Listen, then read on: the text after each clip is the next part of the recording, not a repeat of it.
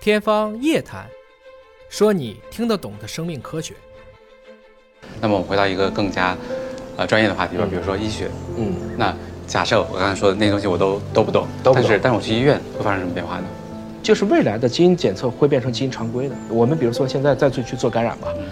以前就是扎止血看你白细胞高了低了，C 反应蛋白后来高了低了，这就是从细胞学到了免疫学。对现在逐渐会问你，你是细菌感染吗？你是真菌感染吗？你是病毒感染吗？开始用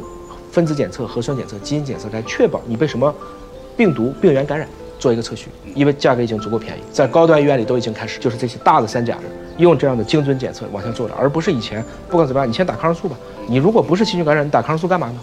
那您能不能帮我们描述一下，比如说十年以后我们去医院，整个过程是怎么样的？我觉得最简单的方式就是去了以后可能抽一管血，以前我们做血常规，现在会拿出个基因常规。我们今天的速度大概还要三天左右，五年十年以后，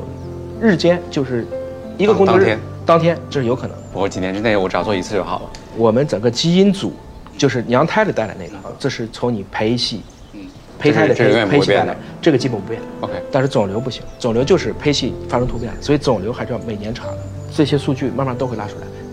检查和检验会变得非常重要，来帮助医生来进行后面的一系列的分析处理。这些 AI 肯定可以搞得定了，嗯嗯，所以这部分其实在家里就可以完差成不。多用一点唾液就可以了。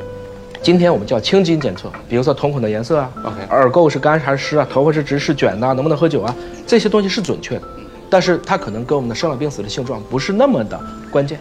但是我们如果想去到决定一个重大的医学判断的时嗯候，我们就要还是要做比较相对严肃的这样的一些基因检测。那这些基因检测今天可能还不能够完全的通过唾液来全部那实现，要通过什么？通过好血多是抽血。 OK，那我们一开始去医院，现在也是做检测，那以后多了一个检测，然后呢，然后去见拿这个检测结果去见医生，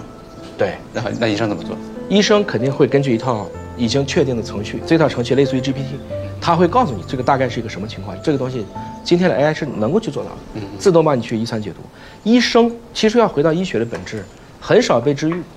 有时去帮助，总是去安慰。是一个心理的疗愈，心理的疗愈会影响我们的神经系统，进而会影响我们的健康状况。医学不等同于科学，医学有非常多的进步是来自于科学，但是医学比科学要有温度的多，科学实际是冷的。